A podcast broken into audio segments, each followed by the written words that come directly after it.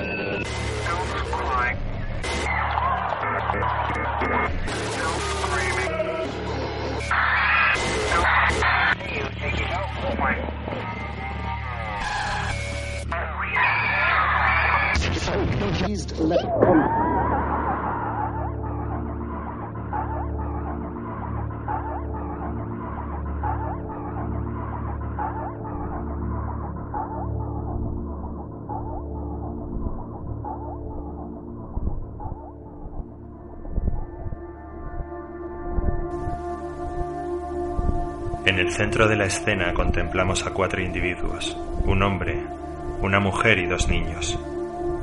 El que aparezcan solamente los cuatro nos lleva inmediatamente a deducir que existe entre ellos algún tipo de vínculo familiar.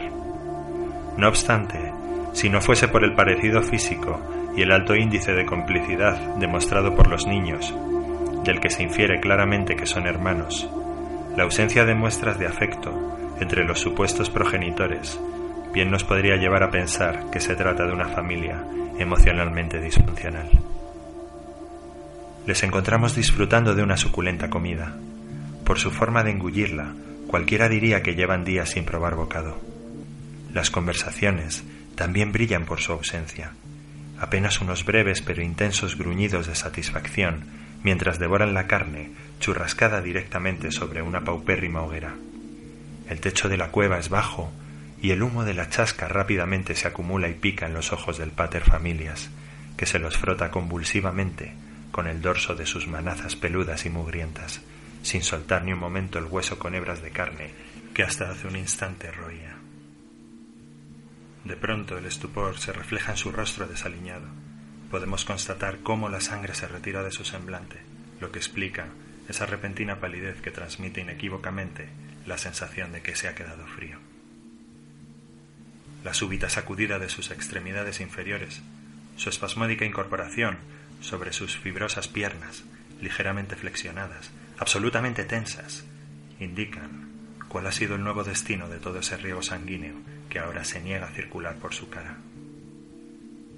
Da la impresión de que en cualquier momento todo él saltará como un resorte, imposible adivinar si hacia adelante o hacia atrás, pues al mismo tiempo, durante unos instantes, todo su cuerpo se queda petrificado. Pareciera estar calibrando mentalmente la conveniencia de su próxima acción, mientras mantiene la más atenta de las miradas en dirección a la amenaza que se cierne sobre ellos. Ahora se lamenta de haber sucumbido al hambre y de no haber explorado en profundidad el interior de la caverna antes de encender la hoguera y asar la única pieza obtenida en días para alimentar a su progenie. Ya no le cabe duda. La pesadez de las pisadas, cada vez más próximas, hace que el suelo de la cueva se estremezca alarmantemente. La estridencia de afiladas garras a la carrera sobre la roca desnuda le indica que la amenaza, además de inminente, ha de ser enorme y sin embargo invisible, pues sabe que las llamas de la modesta hoguera le impedirán calibrar visualmente a la fiera hasta que no la tenga literalmente encima. Pero se equivoca pues los alaridos procedentes de la oscuridad tras el último recodo denotan que sea lo que sea lo que se cierne sobre ellos, no viene solo. Un instinto, un impulso innato toma la decisión por él e inicia la huida hacia la boca de la caverna situada a su espalda. De pronto, detiene su carrera y vuelve sobre sus pasos. Pareciera como que en última instancia un solidario instinto de protección se hubiese impuesto al horror atávico. Pero es solo un espejismo sencillamente ha regresado para asir su hacha de sílex antes de reemprender de nuevo la huida, dejando a la mujer y a los dos niños a su suerte. Lo último que es capaz de oír antes de que el lacerante frío de la noche abofete su barbudo rostro es el alarido de la hembra reclamando su ayuda y su presencia, mas dura poco. Pronto se impone el crujir de huesos, el chasquido de tendones, el sordo rumor de la carne desgarrada y el rechinar de varias filas de dientes, saciando su apetito voraz.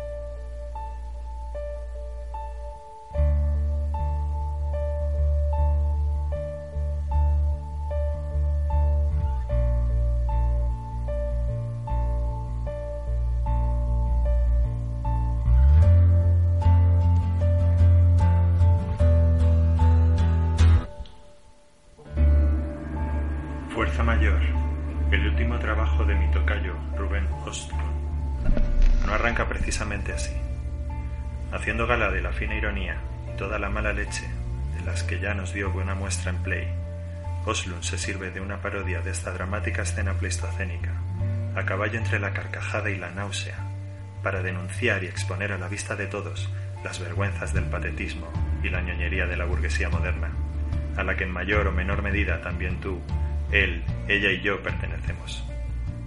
En Fuerza Mayor, nuestra oscura y fría cueva se transforma en un lujoso resort a todo trapo en plenos Alpes franceses, en el que un matrimonio adinerado, extraído de las páginas de Vanity Fair, ha decidido alojarse para ver si así Thomas, el abnegado padre hipercualificado, exitoso y trabajador, puede disfrutar unos días de sus hijos.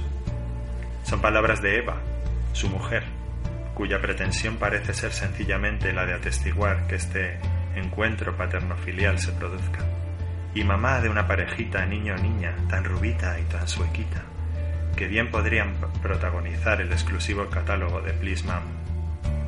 Nada que ver con nuestra cueva de la edad de piedra, ¿verdad? O quizás sí.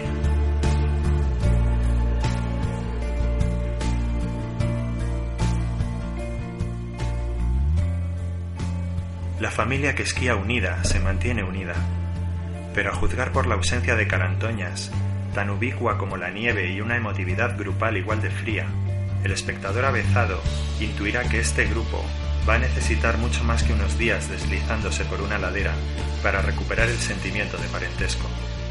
Oslun es tan malo que ya desde el minuto uno de la cinta se ceba con la falta de complicidad y espontaneidad entre los miembros de este cuarteto sirviéndose de un solícito fotógrafo que contribuye con sus benintencionados consejos a maquillar el resultado de las imágenes que capturará con su cámara y que constituirán el futuro recuerdo de estos días. Pero hasta este buen samaritano pierda muy a su pesar los estribos con tan ardua tarea.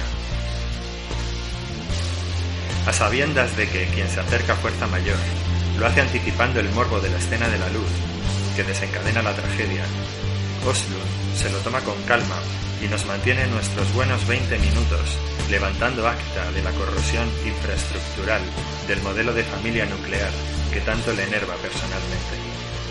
El nudo gordiano se presenta durante la plácida mañana del segundo día de viaje.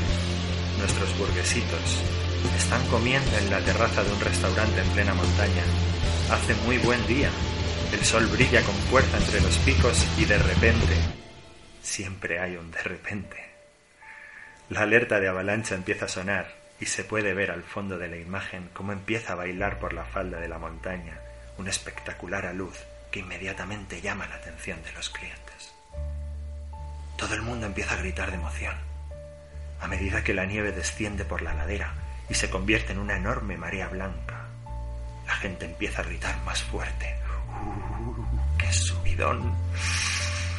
Entonces la masa que ha alcanzado un tamaño impresionante desaparece detrás de una colina para reaparecer dos segundos después transformando esos gritos de emoción en alaridos de horror.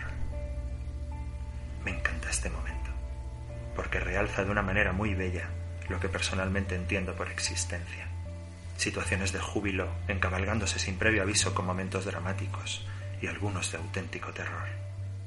La escena continúa con la imagen del padre alejándose con toda la rapidez y el ergonómico patetismo que le permiten las botas de esquiar, de la mesa en la que estaba sentado con su familia. Y al igual que nuestro cavernícola, Thomas amaba con regresar junto a su familia. Pero se trata una vez más de un espejismo. Él también se ha olvidado de su herramienta. Tras agarrar su iPhone, sale corriendo, poseído por un inexorable instinto de supervivencia, dejando atrás a su esposa, que intenta coger en brazos a los niños y grita desconsolada el nombre de su marido y a la sazón, el padre de las criaturas. Fundido a blanco y un silencio que hiere nuestros oídos tanto más que el crujir de huesos y el rechinar de dientes.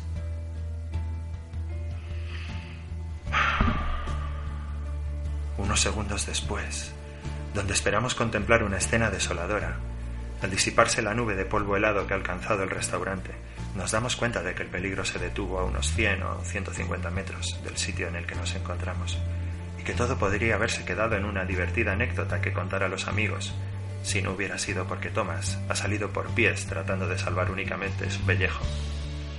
En la terraza del restaurante todo vuelve a la normalidad. Los comensales se vuelven a sentar, el sol sigue brillando para todos, y pasados unos incomodísimos segundos, Thomas también regresa para reunirse con su familia. Pero algo ha cambiado de forma dramática. El protagonista no solo ha tenido que enfrentarse a esa faceta suya, que no por serle del todo desconocida, pues a los 40 uno ya ha visto en sí mismo de todo, deja de avergonzarle, sino que esta vez lo ha hecho en presencia de testigos, y no unos testigos cualesquiera, aquellos que componen los cimientos, y aunque carcomidos, cimientos al fin y al cabo, de toda la tramoya que constituye lo que él conoce como vida. Esta desagradable experiencia comenzará a agrietar las ya heridas de muerte relaciones familiares de una forma irreversible. Fenómeno que Oslo disfrutará desmenuzando a lo largo de los cinco días que forman este grotesco paréntesis vacacional. En este paraíso artificial, que hará las veces de morgue bajo la nieve, el director sueco envuelve Fuerza Mayor con la mortaja de piel humana a la que nos tenía acostumbrados el mejor Michael Haneke. Una irónica autopsia sentimental de la institución familiar, con un aire a Thomas Winterberg, y por encima de todo, conduce al espectador desde el minuto uno a un clima de incomodidad absoluta.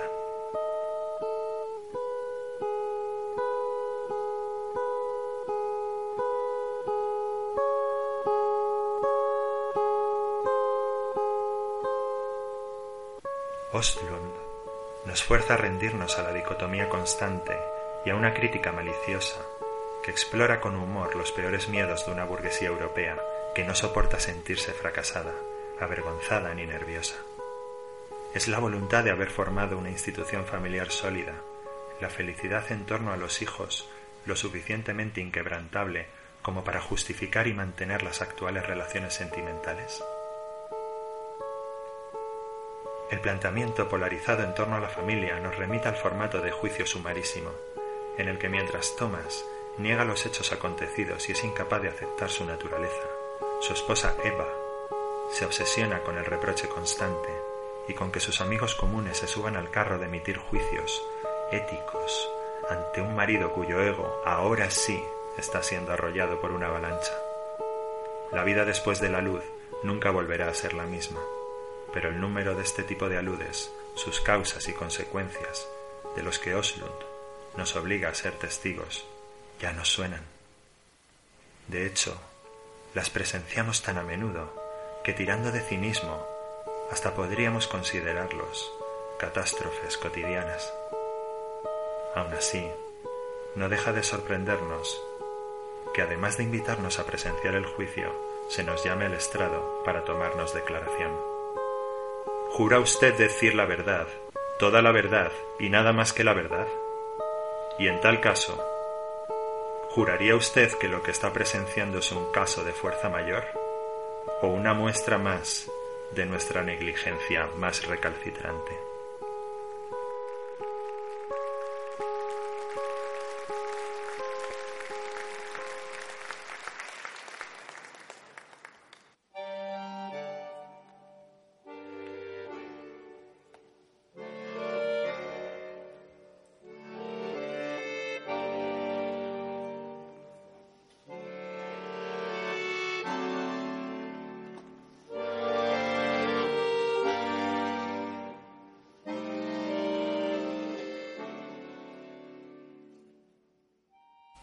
Después de un año entero completamente enajenados, elevando al máximo nuestras cotas de productividad y dándole la espalda a cualquier oportunidad de plantearnos el sentido de nuestra existencia, ya están a la vuelta de la esquina las tan temidas vacaciones. Un anacrónico periodo prácticamente en desuso, debido al elevadísimo riesgo que entraña a todos los niveles, personal, familiar, profesional, social, así como al pavor que produce disponer de tiempo libre y la mente desocupada, que de forma tan genial supo transcribir musicalmente Antonio Vivaldi en su Oda al verano. Ocho de cada diez vacacioneros reconocen haber sufrido fortísimas disonancias cognitivas después de un periodo de asueto excesivamente prolongado o mal planificado, por lo que las autoridades recomiendan reducir los procesos de exposición vacacional al mínimo imprescindible, asegurarse de que el destino aparezca en el catálogo de viajes del corte inglés y no resulte ni muy económico ni demasiado carente de estímulos. El coste del paquete vacacional aumenta en relación inversamente proporcional a la probabilidad de recibir mensajes incongruentes con nuestro estilo de vida. Como magistralmente demostró Michel Houellebecq en plataforma, paradójicamente, cuanto más exótico y distante se nos antoja nuestro destino turístico, con tanto o más ahínco está diseñado para apuntalar, cercar y regar, aunque sea a base de hueso y sangre, este cenagal darwinista, donde nos refocilamos gozando indolentemente. Inversión que, aunque onerosa, es especialmente recomendable, y cuanto más onerosa, más recomendable, para todas aquellas personas cuyos valores y creencias no se hallen cimentados sobre estructuras muy firmes. Son estas buenas gentes fáciles de reconocer, precisamente por pretender aparentar todo lo contrario. Algunos de estos paraísos vacacionales por antonomasia los constituyen los hoteles de lujo, al pie de exclusivas estaciones de esquí y sobrecogedoras nieves perpetuas. El paraje es idílico, las medidas de seguridad activas y pasivas calculadas al milímetro. La escrupulosa política de prevención de riesgos es tal que hasta se llevan a cabo detonaciones controladas para evitar aludes por acumulación de nieve. Como pequeñas válvulas de escape, estas explosiones, no por más ruidosas e incómodas que pudieran resultar, dejan de estar socialmente toleradas, a pesar de que la súbita violencia de las descargas contrasta hasta el absurdo con la pretendida paz del Edén nevado, no por ello deja de apreciarse su conveniencia y hasta de celebrarse entre aplausos y gracejos al inferirse de los estallidos que las autoridades del lugar tienen absolutamente controlada la situación.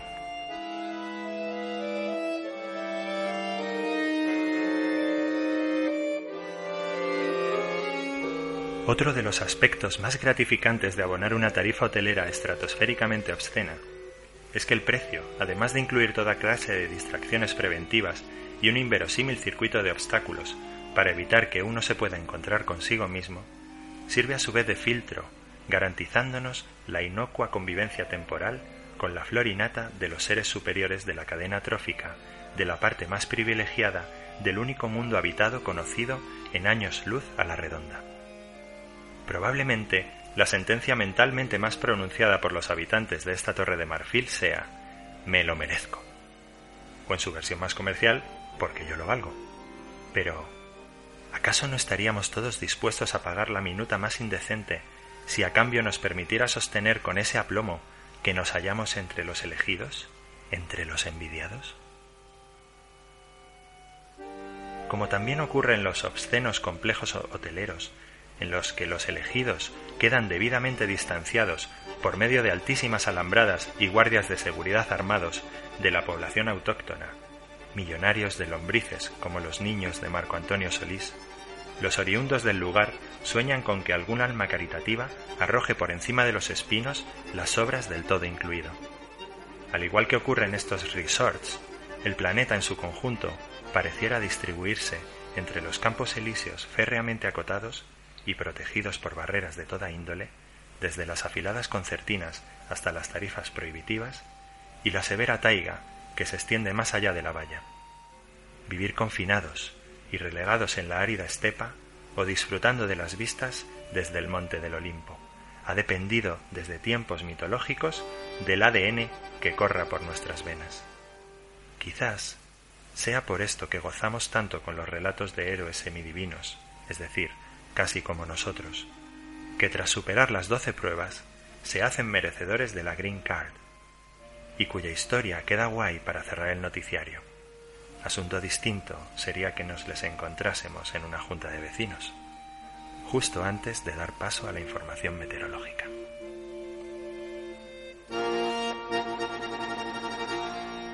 La promesa del lujoso hotel, como la de la publicidad pergeñada por el Donald Draper de Mad Men, es la felicidad.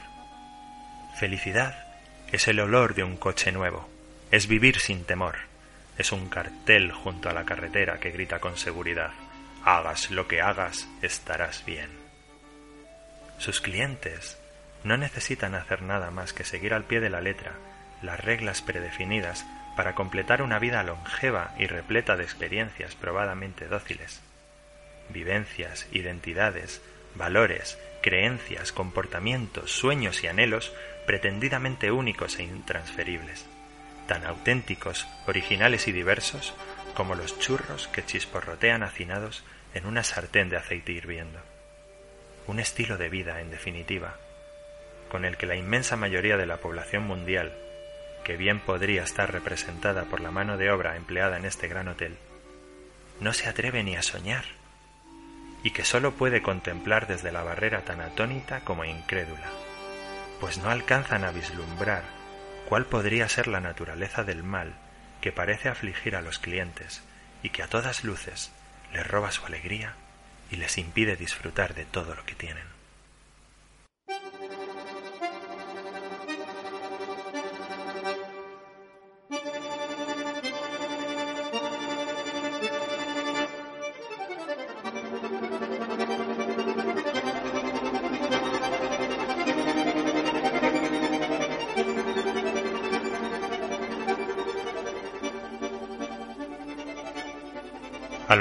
Los siglos hemos erigido con mayor o menor fortuna un bonito baluarte tras el que nos parapetamos con el objetivo de negar y renegar de esa parte de nosotros mismos, cultura y civilización. Así decidimos bautizar a nuestro rutilante castillo, tan firme y estable como los naipes que le sirven de arbotantes y contrafuertes, tan inexpugnable como lo son sus almenas de arena frente al embate de un golpe de mar.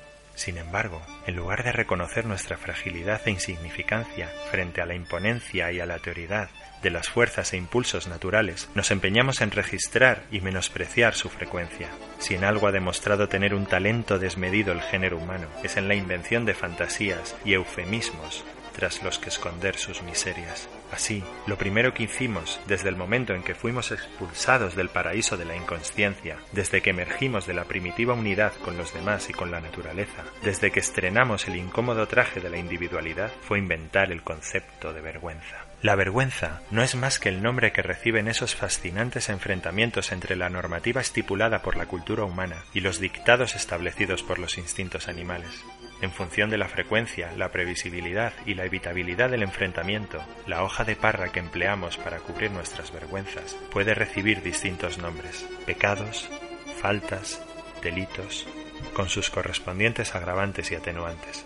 No obstante, y a pesar de la enorme prepotencia del género humano, hasta nosotros hemos de reconocer que existen determinadas circunstancias que, además de imprevisibles, son inevitables. Así pues, ¿qué nombre recibe la hoja de parra destinada a cubrir la vergüenza originada por un acontecimiento que se escapa por completo de nuestro control? Obligatoriamente ha de ser uno lo suficientemente ominoso y rimbombante como para que su mero pronunciamiento ya produzca asombro y estupor. Señoras, señores, con todos ustedes, la mano de Dios, o como más frecuentemente se la conoce, causa o fuerza mayor.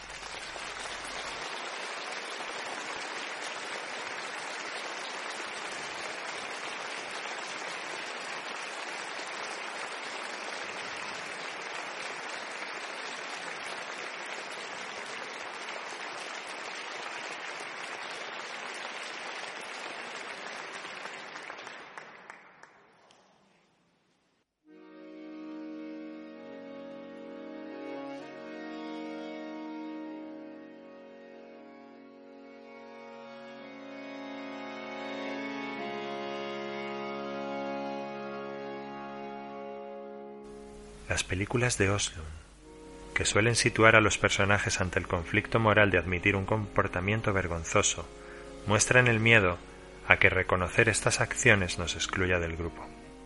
Porque en el cine del realizador sueco siempre hay un momento en el que el personaje podría optar por decir la verdad, y sin embargo se escuda tras una mentira o niega la realidad. Fuerza Mayor es una invitación a reflexionar sobre los problemas emocionales y el miedo a pasar vergüenza algo que nos distingue del resto de las especies animales y de los niños. Contemplando Fuerza Mayor, comprendí que dejamos de ser niños el día que inventamos nuestra primera mentira, pero también que sólo se puede llegar a ser un hombre libre dejando de esconderse tras ella. Pero volvamos atrás en el tiempo para ver cómo le va a nuestro hombre de las cavernas y presenciar otra escena que denota que si bien unos cuantos miles de años no son suficientes para reprogramar eones de respuestas emocionales condicionadas, al menos hay motivos para la esperanza, pues han servido para ganar en civismo. Sí, ahí está el sujeto de estudio, un par de días después del incidente en el que perdió a su familia, recostado a la orilla de un riachuelo, en compañía de otro cazador. Acaba de dar buena cuenta de la pieza que se han cobrado durante lo que ha debido ser una extenuante jornada aunque a juzgar por el tamaño de los huesecillos arrojados al fuego, quizás no haya conseguido saciar todo su hambre. Le encontramos en actitud contemplativa. Si le presupusiéramos más inteligencia, diríamos que hasta se encuentra melancólico. La mirada perdida, mientras escarba entre los dientes con un trozo de madera, rápidamente empatizamos con él. Era de esperar que aún se encontrase guardando luto por los suyos. Pero toda la empatía que nos sobra a nosotros pareciera faltarle a su compañero de caza, quien habiendo llenado el buche, se ve ahora impelido por otra necesidad, si no tan perentoria como el hambre, sí más placentera. Mediante señas, le hace notar a su colega de fatigas la presencia de un par de hembras que desde el otro lado del riachuelo les hacen señas. Ellos no lo saben, pero han sido confundidos con otros, Estando a una distancia considerable, la moda de la época no permite distinguir convenientemente a los miembros masculinos de la especie. Para cuando la distancia se reduce lo suficiente, como para que el fuerte olor corporal de los dos hombres haga comprender a las hembras su craso error, la pareja de machos ya lleva un buen trecho y una buena erección, anticipando el placer sexual que les aguarda en la otra orilla. Las mujeres tratan de resistirse y de hacer comprender a los dos hombres que todo es producto de un malentendido, hace rato que los dos machos se ven arrastrados por razones más poderosas. Y como en aquella esclarecedora secuencia de En busca del fuego, hacen uso de la fuerza para someterlas y obligarlas a ser el receptáculo de su pulsión sexual. ¿No te da vergüenza? le pregunta con retranca el uno al otro tras la cópula. ¿Vergüenza a mí? ¿Por qué?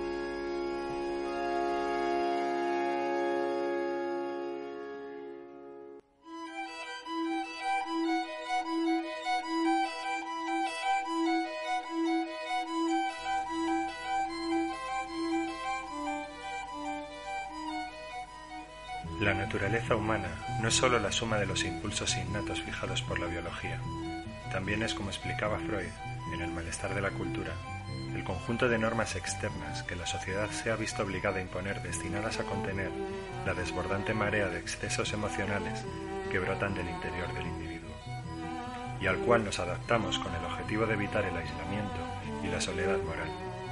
Y es precisamente con un pie en cada orilla suspendidos entre estas dos tierras, donde los seres humanos nos vemos impelidos a hacer equilibrios para no caer irremisiblemente al vacío. He aquí la paradoja que constituye el drama central de la existencia humana y de casi toda la literatura universal. Cuanto más ganamos en libertad, en el sentido de la emergencia de la primitiva unidad indistinta con los demás y con la naturaleza, cuanto más nos transformamos en individuos, tanto más nos vemos en la disyuntiva de trabajar en y por nuestra individualidad o de eludir esta responsabilidad.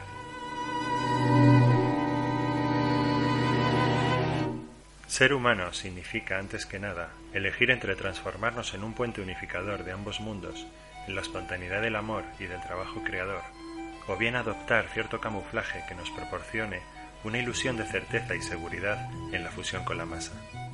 Trabajar nuestra individualidad requiere un titánico esfuerzo de recompensas inciertas, no tanto en cuanto a la probabilidad de los resultados, pues todo esfuerzo arroja frutos, como en lo que a su originalidad y novedad se refiere, ya que cada solución no solo es y ha de ser única e intransferible, sino que además es y ha de ser incomparable con las respuestas halladas por otros, pues el contraste es susceptible de confusión y dolor. El problema, como vemos, radica en el nivel de coherencia y equilibrio entre lo que somos y lo que estamos dispuestos a admitir que somos frente al grupo.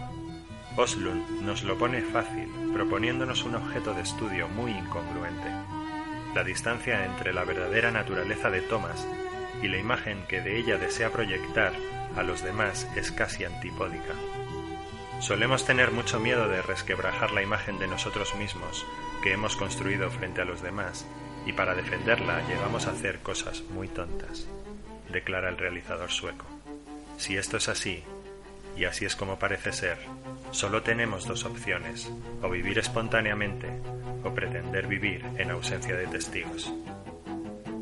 Concluyo con una cita de Eric Fromm extraída de su libro Miedo a la libertad.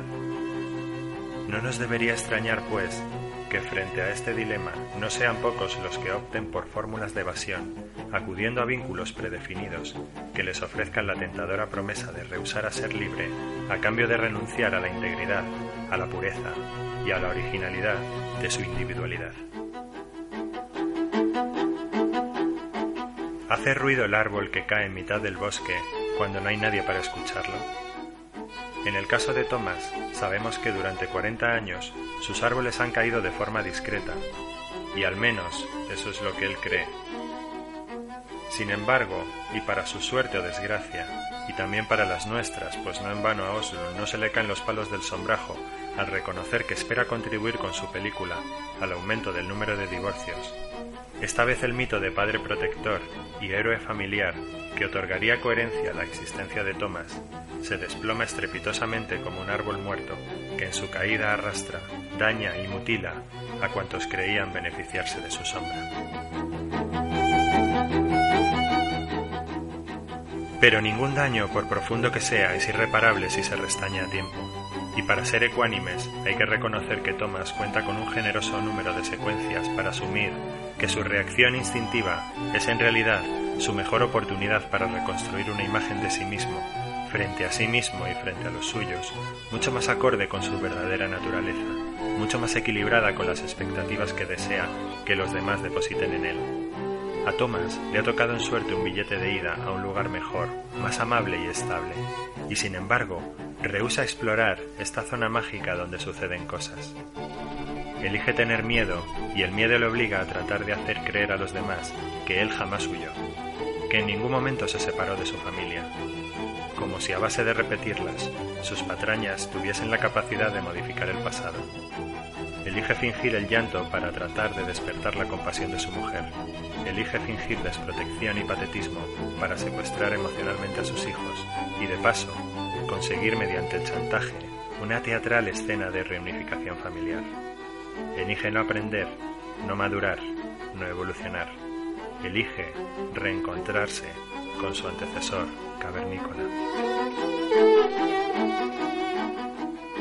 Oslund nos regala una secuencia aparentemente peregrina y tonta, pero que explica a la perfección el prehistoricismo emocional de Thomas y su incapacidad evolutiva.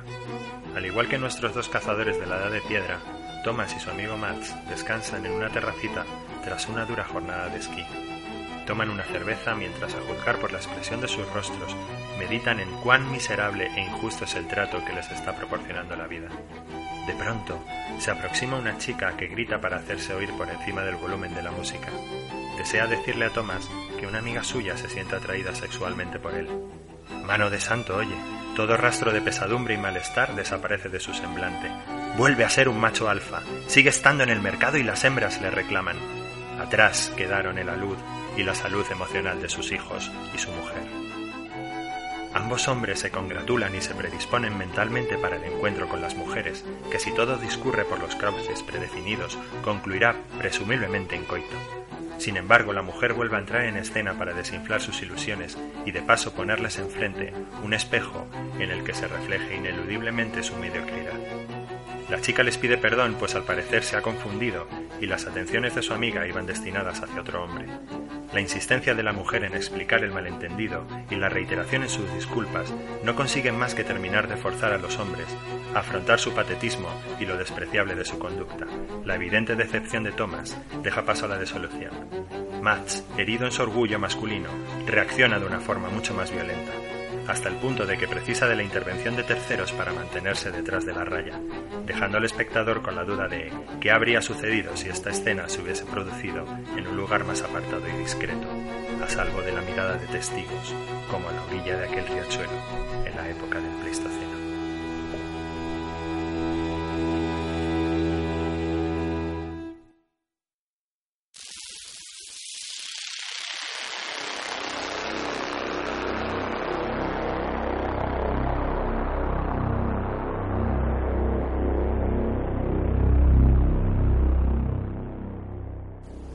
Fuerte, porque nos internamos en la zona más oscura y convulsa de Fuerza Mayor.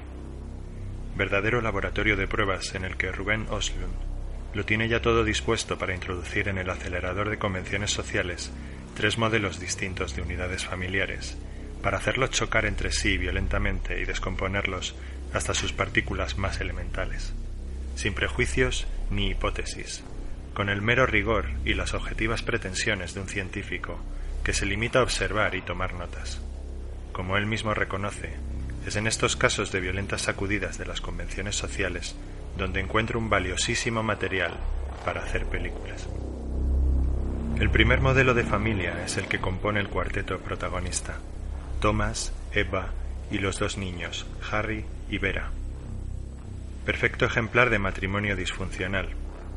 La base de datos del portal de citas para casados Ashley Madison dispone solo en los Estados Unidos de 37 millones de cónyuges insatisfechos, lo que en la práctica supone que uno de cada dos matrimonios yanquis hace aguas, y eso sin contar a los díscolos discretos que se ponen los cuernos analógicamente. Thomas y Eva basan su relación en un esquema sadomasoquista bastante tradicional que le viene de perillas a Oslo para cuestionar con subliminal elegancia los caducos roles de sobreexigencia y sobreprotección que la sociedad ha reservado tradicionalmente para hombres y mujeres, que tantos rendimientos otorgan a la fábrica hollywoodiense y que siguen dando coletazos en la sociedad europea actual. En él, Thomas encarna una negra caricatura del hombre contemporáneo, todavía amarrado a las pesadas atribuciones machistas, obligado a ser un ángel de la guardia, patriarcal y protector de los suyos, pero condenado muchas veces a comportarse como un antihéroe, fracasado y abyecto.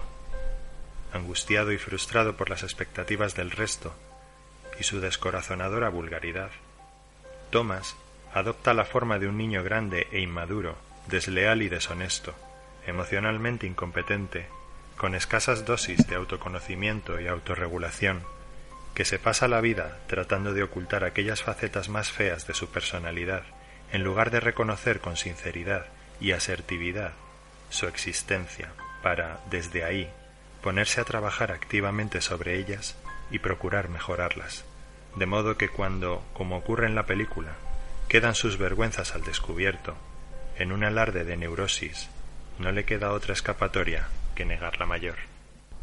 Por su parte, Eva, encarnando la perfección el papel de figura sobreprotectora que la sociedad tiene reservado para la figura femenina. Ha decidido adoptar, seguramente muy a su pesar, a su marido como un hijo más, lo cual provoca en ella una triple frustración, pues no sólo se ve abocada a una vida en soledad, al carecer de un compañero adulto con el que disfrutar de igual a igual los regocijos de la vida y con el que compartir las responsabilidades simétricamente. Por decantación de lo anterior, ha de convertirse en los límites de su marido si no desea que todo su castillo de naipes se vaya al traste. Le toca ser la arquitecta, la gestora, la ideóloga, la planificadora, la rencorosa, la bruja, la represora, la dictadora, la parienta. Y lo que es más patético, está dispuesta a todo por defender socialmente su modelo familiar frente a otros alternativos, so pena de sufrir una disonancia cognitiva capaz de internarla en un psiquiátrico, e incluso a arriesgar su integridad y la de sus hijos por representar una ridícula pantomima con tal de mantener la cohesión de los suyos. Y por último están los niños, víctimas inocentes de todas estas catástrofes habituales, testigos objetivos desprovistos de maldad, atónitos ante el espectáculo de hipocresía y postureo que se despliega ante sus ojos. Si hay alguien que se ve irremediablemente arrastrado por una descomunal fuerza mayor hacia un destructivo vórtice emocional que sí o sí dejará una huella indeleble en el modelo de apego que habrán de desarrollar y con base en el cual forjarán a su vez relaciones afectivas en el futuro, son ellos. Ellos, que como tantos otros niños crecen rodeados de distracciones, van a lujosos hoteles y se visten con ropa carísima, porque según sus padres, eso es triunfar. Esos mismos niños que se habitúan a vivir de espaldas a unos padres que están demasiado ocupados resolviendo problemas que se inventan precisamente para no estar con sus hijos. Son esos mismos niños los que equivocadamente o no interiorizan la idea de que el problema quizás sea que ya no les quieren y que las vidas de sus padres serían mejores si no hubieran nacido.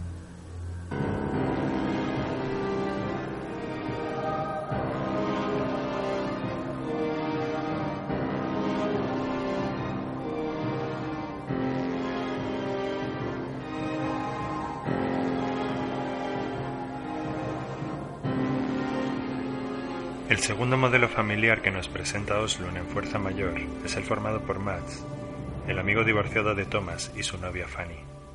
Mats, un imponente vikingo cuarentón, también tiene hijos, solo que en su caso están veraneando en Oslo con su exmujer, con la que comparte su custodia. Un hombre tan consecuente, tan seguro de sí mismo y de sus decisiones, con la conciencia tan tranquila que es capaz de pasarse toda una noche en vela tratando de machacar al mosquito de la duda que le zumba en la oreja. Él representa el modelo de pareja que se descompone en cuanto su primer hijo, o el segundo, si es que se han tenido muy seguidos, comienza a valerse solito. Según datos del Instituto de Política Familiar, en Europa se rompen cinco de cada diez matrimonios, un divorcio cada 30 segundos y en la mayoría de los casos se producen tras tener uno o dos hijos y antes de que éstos cumplan la mayoría de edad. En el caso de España las cifras son aún más alarmantes. Siete divorcios por cada diez matrimonios, un 75% de ellos antes de que los hijos superen la adolescencia. Somos con mucha diferencia el país en el que más se ha incrementado porcentualmente el número de divorcios, un 150% en la última década, pasando de 41.621 en 2002 a 104.262 divorcios en 2012. Ojeando estas cifras, alguien podría pensar que los verdaderamente fortuitos son los escasos matrimonios que consiguen estar a la altura de los juramentos pronunciados frente al altar. Por su parte, Fanny encajaría a la perfección en ese prototipo que a los de marketing les gusta denominar millennials. Veinteañeros hijos de la crisis, desubicados, desocupados o con trabajos muy precarios, imposibilitados de compartir el repóquer de sueños y anhelos de la generación inmediatamente anterior. Un buen trabajo, casa, coche, pareja estable e hijos. Como les han castrado su derecho a ser propietarios, se han especializado en la reutilización de recursos. Como les han impedido desplazarse, obtienen muchísima información y gran parte de sus relaciones se canalizan a través de Internet. Vuelcan todas sus expectativas en el crecimiento personal y encargarse de razones para emitir juicios morales sobre el estilo de vida y las incongruencias de los más talluditos, lo que no les impide encamarse con ellos y aceptar unas vacaciones pagadas en un hotel que seguramente jamás podrán permitirse rehuyen el compromiso, seguramente porque son conscientes de que con su presupuesto jamás podrán fundar una familia del tipo A o del tipo B. Y finalmente, cerca de los 50 y de muy buen ver, tenemos a Charlotte. Ella también está casada, ella también tiene hijos, pero ni tiene la necesidad de veranear con ellos, ni se siente culpable por acostarse cada noche con un hombre distinto. Ella, sencillamente ha decidido no dejar de invertir en su bienestar personal, físico, espiritual, intelectual, económico, social, profesional y sexual por el mero hecho de haber traído hijos al mundo. Charlotte no se tiene por una mala madre, ni por una mala esposa, todo lo contrario. Ella afirma que es tan buena como cualquiera, y que no se nos ocurra criticarla. No lo entendería. Las personas librepensadoras, responsables, asertivas, aquellas que han alcanzado una coherencia casi total entre lo que son y lo que hacen, no sienten la necesidad de esconderse ni de dar explicaciones a nadie de sus palabras, obras u omisiones.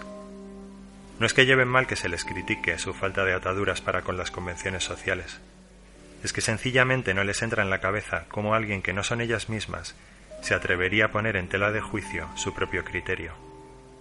Y así se lo hace saber a Eva en cuanto ésta pierde por primera vez la compostura y le da su opinión sobre cómo vive su vida Charlotte. Casi sin darnos cuenta, hemos dejado que Oslund nos introduzca también en su acelerador de modelos. A unos nos costará más que a otros reconocerlo, pero todos sin excepción sentimos cómo impactan contra nosotros de una forma brutal las partículas elementales que componen cada uno de estos estilos de vida. Además, lo hacen sin previo aviso, sin posibilidad de cubrirse o esquivarlos, pues no hay donde esconderse ni forma humana de adivinar su trayectoria. Como los miles de meteoritos que cada año cruzan inadvertidamente la órbita terrestre, es cuestión de mera probabilidad que uno de ellos impacte contra nosotros, arrasando con nuestra idea de la vida tal cual la concebimos en este momento.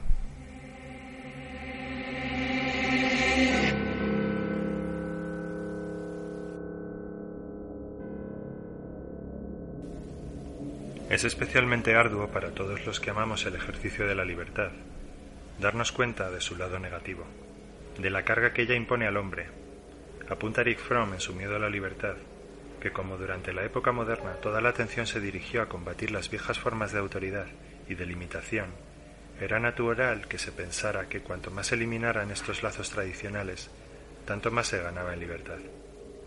Sin embargo, al creer así, dejamos de prestar atención debida al hecho de que si bien el hombre se ha liberado de los antiguos enemigos de la libertad, han surgido otros de distinta naturaleza. Un tipo de enemigo que no consiste necesariamente en alguna forma de restricción exterior, sino que está constituido por factores internos que obstruyen la realización plena de la libertad de la personalidad.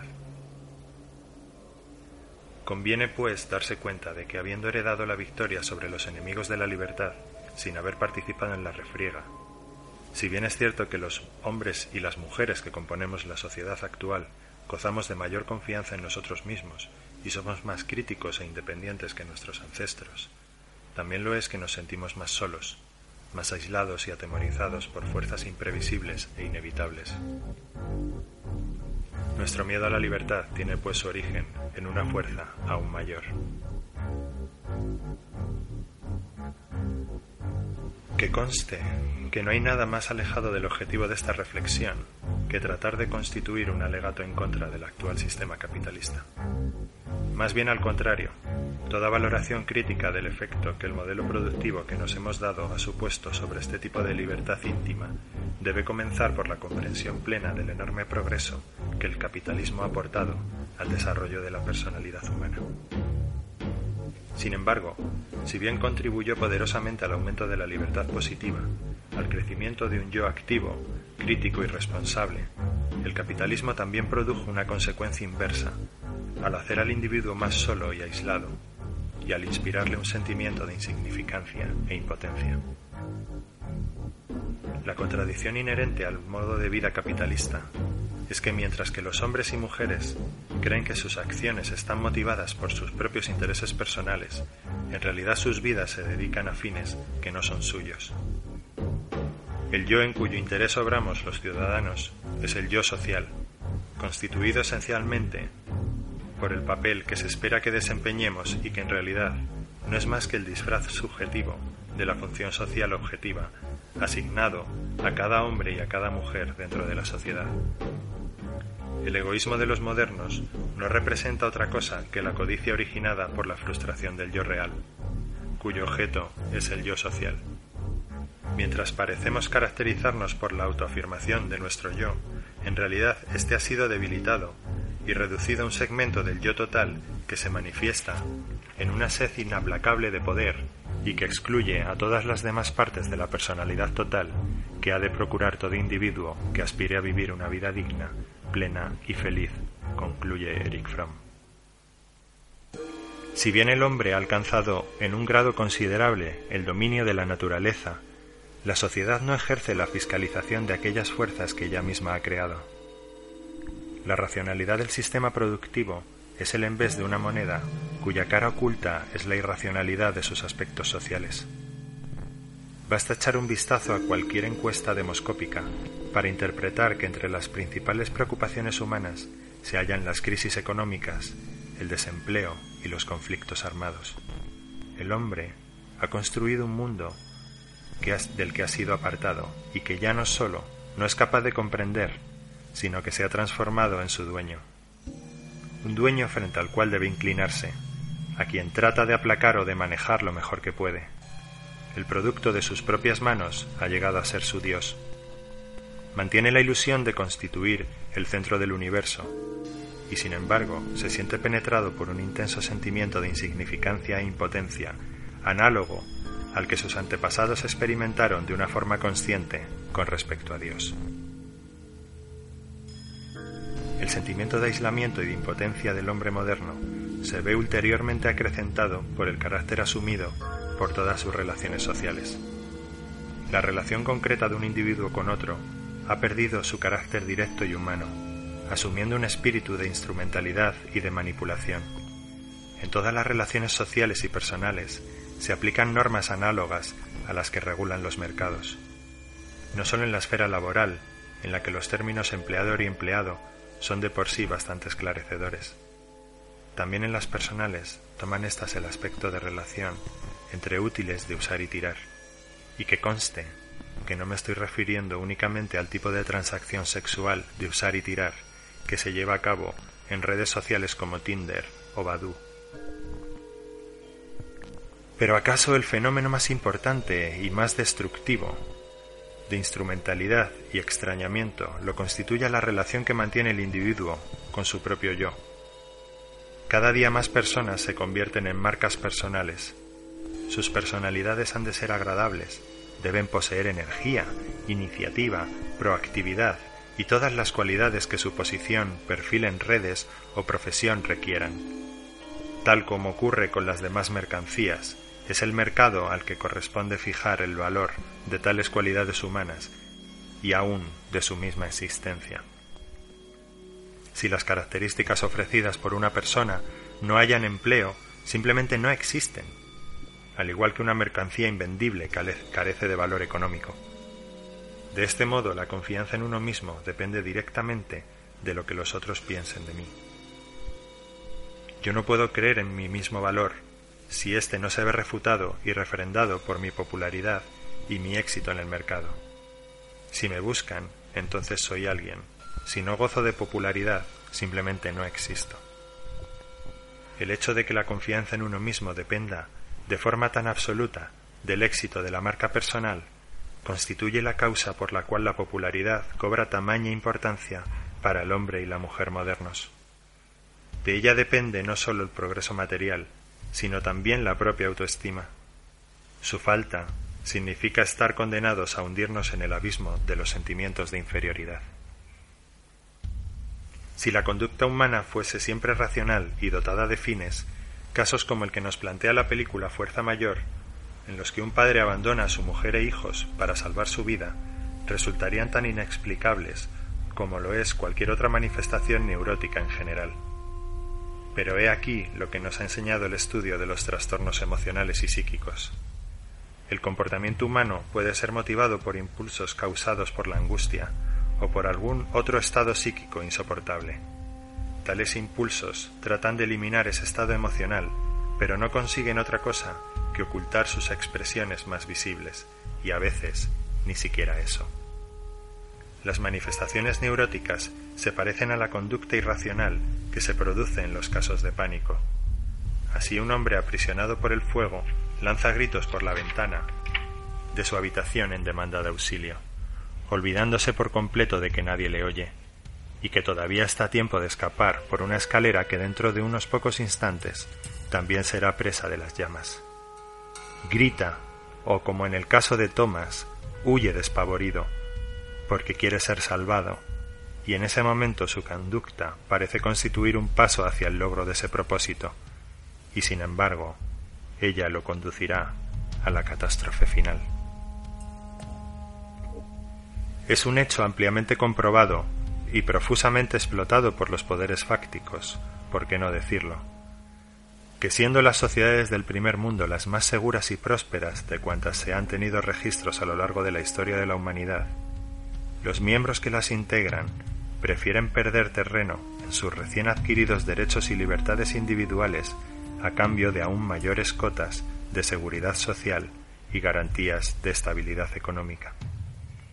Aterrorizados por fuerzas abrumadoras, siempre en términos relativos, no absolutos, por supuesto, pues hasta una hoja o un ratón podrían parecer terribles, cuyo origen no comprenden los individuos se sienten infinitamente pequeños y desamparados, y huyen desesperados buscando convulsivamente algo o alguien a quien encadenar suyo. Frente a la amenaza de la luz, descubren precipitadamente que son libres, en el sentido negativo, es decir, que se hallan solos con sus respectivos yoes, frente a un mundo extraño y hostil. En tal situación, citando a Dostoyevsky, en los hermanos Karamazov, no tienen necesidad más urgente que la de hallar a alguien al cual puedan entregar, tan pronto como les sea posible, ese don de la libertad con el que ellos, pobres criaturas, tuvieron la desgracia de nacer.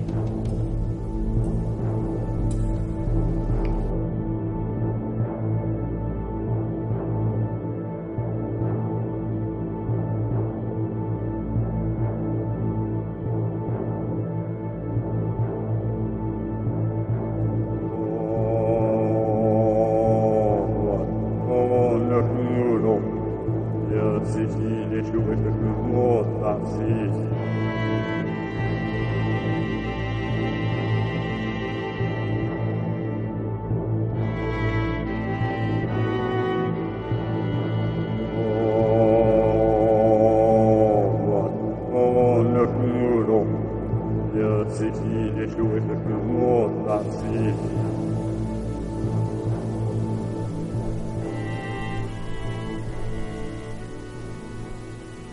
Diferencia entre negligencia, caso fortuito y fuerza mayor es fundamental y uno de los aspectos de la doctrina del derecho más controvertidos y que con mayor frecuencia se han de revisar. Cuando nos subimos a un avión, nos explican qué hacer en el caso fortuito de que la aeronave sufra un accidente que al menos permita sobrevivir aparte del pasaje. Nos detallan lo que se espera de nosotros, y aunque preferimos no flirtear con la probabilidad de que el avión se vaya a estrellar, lo que sí es cierto es que se nos ha suministrado todo un marco normativo y comportamental con base en el cual nuestros actos y omisiones podrán ser enjuiciados como adecuados o inapropiados. Lo que nadie nos explica al subir a un avión es cómo proceder si la aeronave es secuestrada por terroristas o se convierte en un medio empleado por el piloto para no suicidarse solo. Estos casos se consideran de fuerza mayor y básicamente preconfiguran un hipotético estado de excepción en el que sea cual sea tu reacción, en teoría, no se te podría juzgar por ella.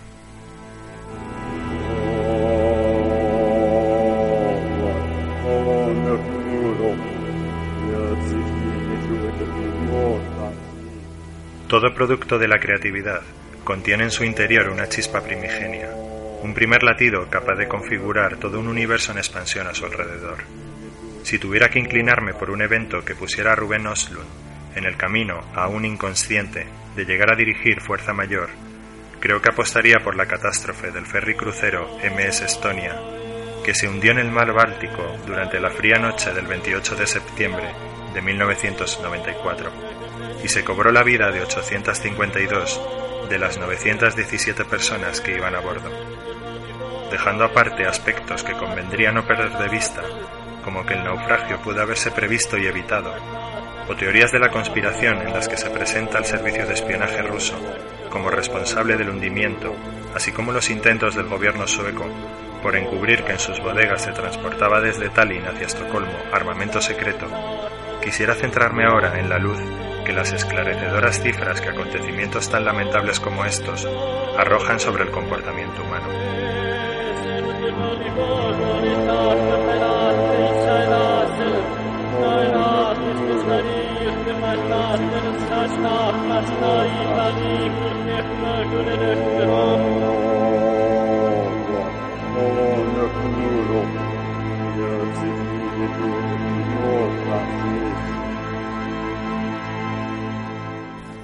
Los estudios demuestran que a la hora de afrontar situaciones trágicas como estas, 6 de cada 10 personas se quedan completamente paralizadas. Incluso aunque alguien les dijese qué hacer, no harían nada porque sencillamente no podrían ni reaccionar.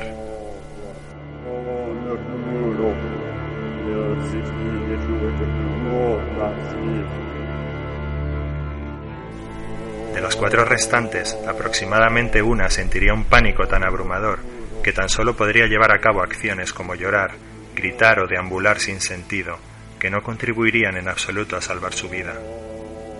La siguiente sería incapaz de hacer nada por sí misma, pero haría cualquier cosa, repito, cualquier cosa la que fuese, que se le ordenase a cambio de la promesa de sobrevivir. Sin embargo, las personas sobre las que realmente quiero poner el foco de atención aquí es en las dos que nos restan.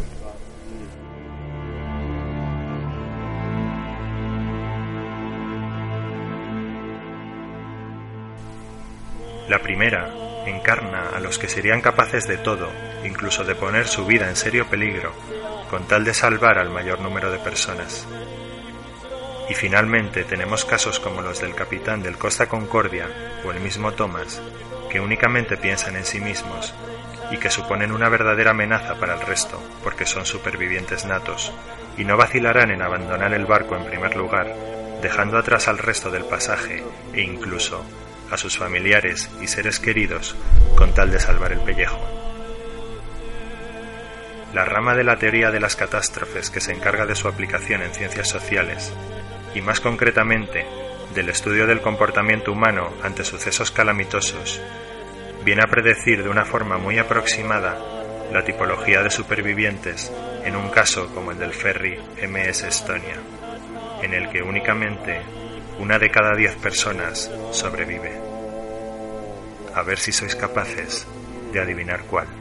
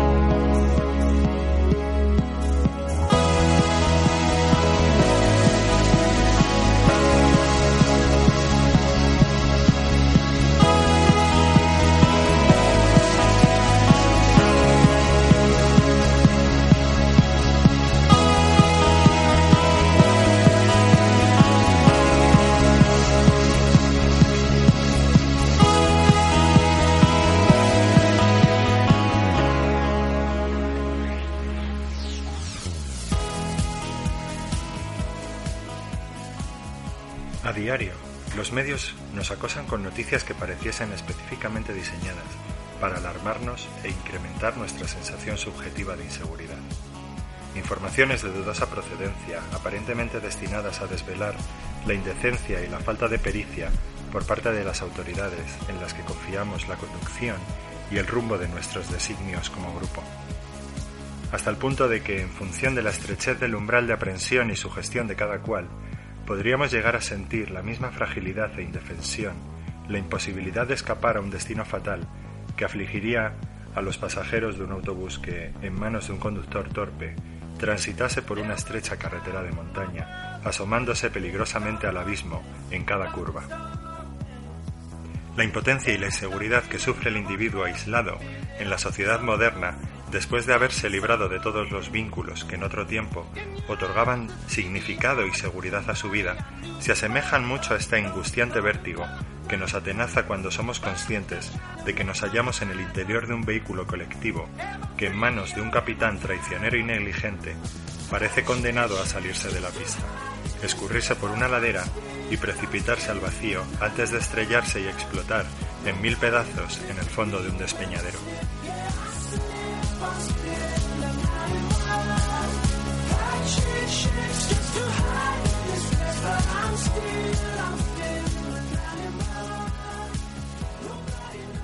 Abrumados por nuestro aislamiento, sin la posibilidad de contrastar la fiabilidad de nuestras fuentes informativas, carentes de un punto firme donde asirnos, ni referentes estables para orientarnos, recelamos de nuestros dirigentes, desconfiamos de las estructuras en las que nos integramos, nos lacera la duda acerca de nosotros mismos, del significado de la vida y, por fin, de todo principio rector de las acciones.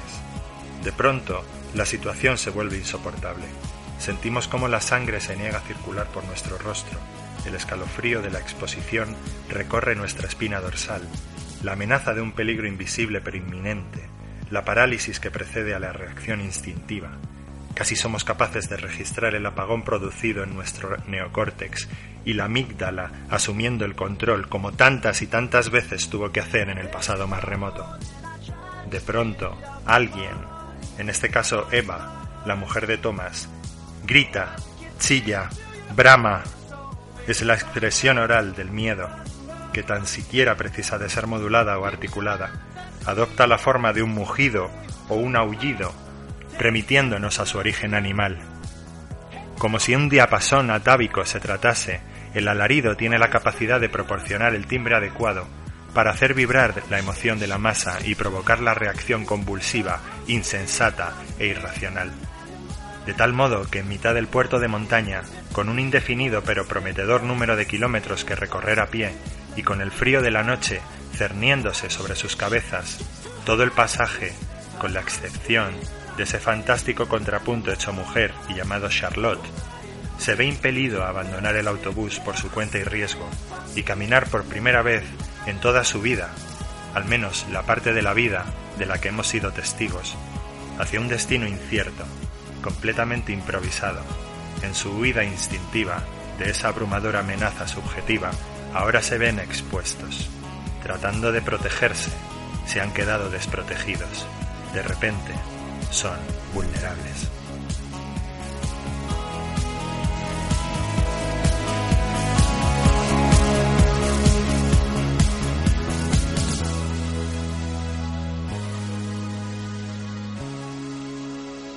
como en ese desasosegante y al mismo tiempo esperanzador lienzo sobre el cuarto estado de Giuseppe Peliza da Volpedo, sus protagonistas se han puesto en marcha motivados por una misma emoción.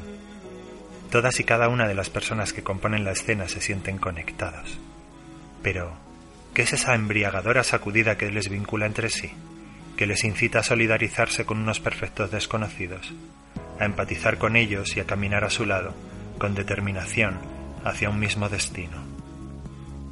Aún no saben reconocer esa sensación porque es precisamente la que les han enseñado a reprimir, la que se han empeñado en ocultar con tal de no sentirla y sin embargo, hace tiempo que ninguno de ellos se siente tan vivo.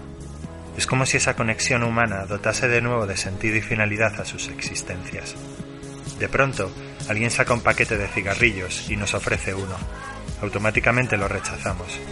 Fumar nos haría sentir vulnerables y llevamos tanto tiempo resistiéndonos a la tentación que precisamente ahora no.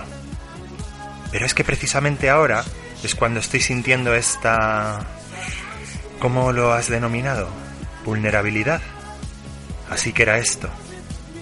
Cambiamos de opinión y aceptamos ese cigarrillo. Sentimos el humo llenando nuestros pulmones y la nicotina haciendo su magia. Vulnerabilidad, dices.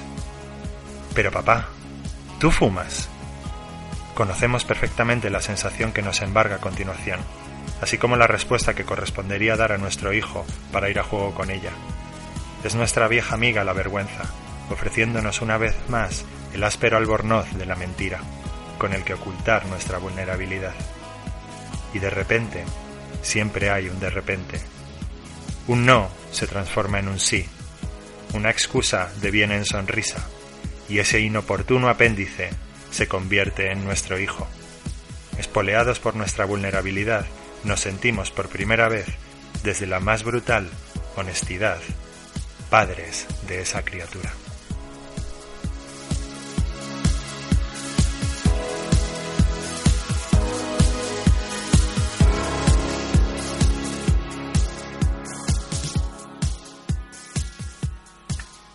No soy suficientemente bueno. Resulta que este mantra, que hasta el momento no paraba de repetirse en nuestras cabezas, ha desaparecido. Soy defectuoso, tengo taras, no soy suficientemente rico, inteligente, brillante, delgado o popular. De pronto, este tipo de axiomas, que parecían inamovibles y que corroboraban la insoportable vulnerabilidad de nuestro ser, han desaparecido liberando espacio para una nueva y deslumbrante sentencia que sabe y huele a verdad primigenia, que para que exista conexión con los demás debemos dejarnos ver, dejar que nos vean como somos espontánea y genuinamente. Por primera vez desde hace mucho tiempo nos sentimos imbuidos de un fortísimo sentimiento de amor propio y al mismo tiempo de pertenencia. Por primera vez en mucho tiempo nos sentimos dignos. Ya no necesitamos seguir sintiendo rencor por Charlotte, por su insólito estilo de vida, porque haya sido la única en no descender del autobús en pos de la masa. Ahora entendemos que no lo ha hecho porque su vida se defina en contraste con la de los demás, haciendo exactamente lo contrario de lo que haría la mayoría.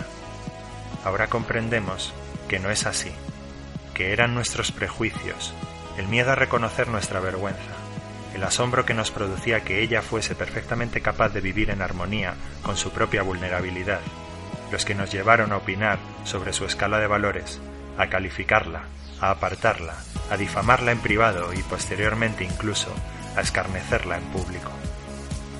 Solo ahora somos capaces de comprender la profunda brecha que separa a los que, conectados con los lazos del amor y la pertenencia, piensan que son dignas de amor y pertenencia y luchan por conservar esa dignidad, y aquellos otros que siempre están preguntándose si serán suficientemente buenos para merecerse formar parte del grupo. Las personas como Charlotte conectan con los demás, y esto es lo difícil, como resultado de su autenticidad. Son capaces de renunciar al papel que la sociedad les tiene reservado, para ser lo que en su foro interno saben que son y quieren ser, que es absolutamente lo que se tiene que hacer para conectar.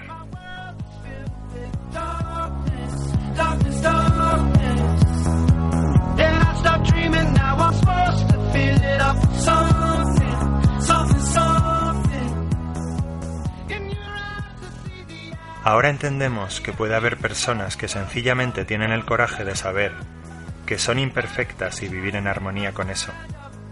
De esa forma encuentran la compasión para ser amables con ellas mismas primero y luego con los otros. Pues no podemos tener compasión de otros si no podemos tratarnos a nosotros mismos con amabilidad. De ahí que Charlotte no criticase ni se opusiera al abandono del autobús por parte del resto del pasaje, pero tampoco pusiera en tela de juicio la profesionalidad del chofer ni su capacitación para conducir el autobús hacia su destino final. Ostlund prefiere dejar que el espectador saque sus propias conclusiones, pero lo cierto es que es bastante probable que sea precisamente la actitud humilde compasiva, espontánea, honesta, asertiva y digna de Charlotte la que le permita ser la única persona de toda la expedición que logre sobrevivir a las vacaciones.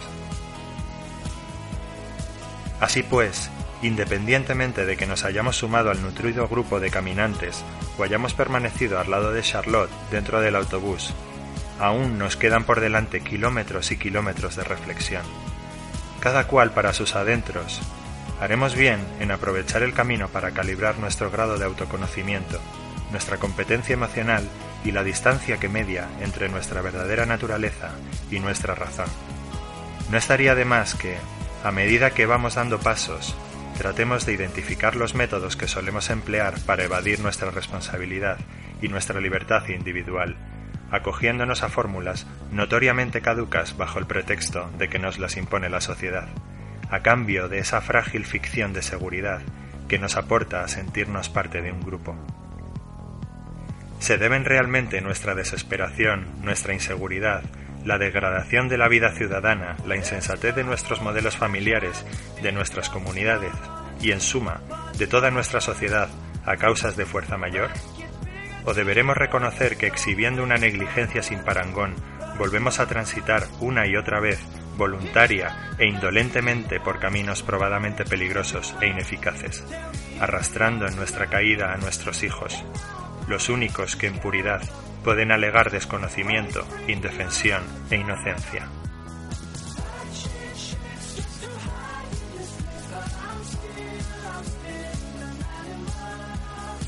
¿Acaso es la libertad la causa de esta suerte de descomposición social acelerada, el signo de los tiempos de esta época en la que el egoísmo, la violencia y la mezquindad espiritual parecen socavar la bondad de nuestra vida colectiva?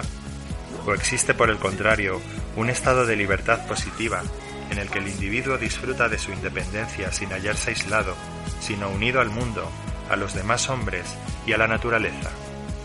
Tradicionalmente los filósofos idealistas han creído que la autorrealización solo podría ser alcanzada por medio de la faceta intelectual. Insistieron en la división de la personalidad humana, suprimiendo la naturaleza y conservando la razón. La consecuencia de esta separación fue la de frustrar no solamente las facultades emocionales del hombre, sino también las intelectuales. La razón, al transformarse por medio de la previsión más exhaustiva, el condicionamiento operante y la aplicación de un estricto protocolo de punición para los casos que pretenciosamente previstos se desviasen de la norma, se volvió ella misma cautiva, frustrándose de este modo ambas vertientes de la personalidad humana.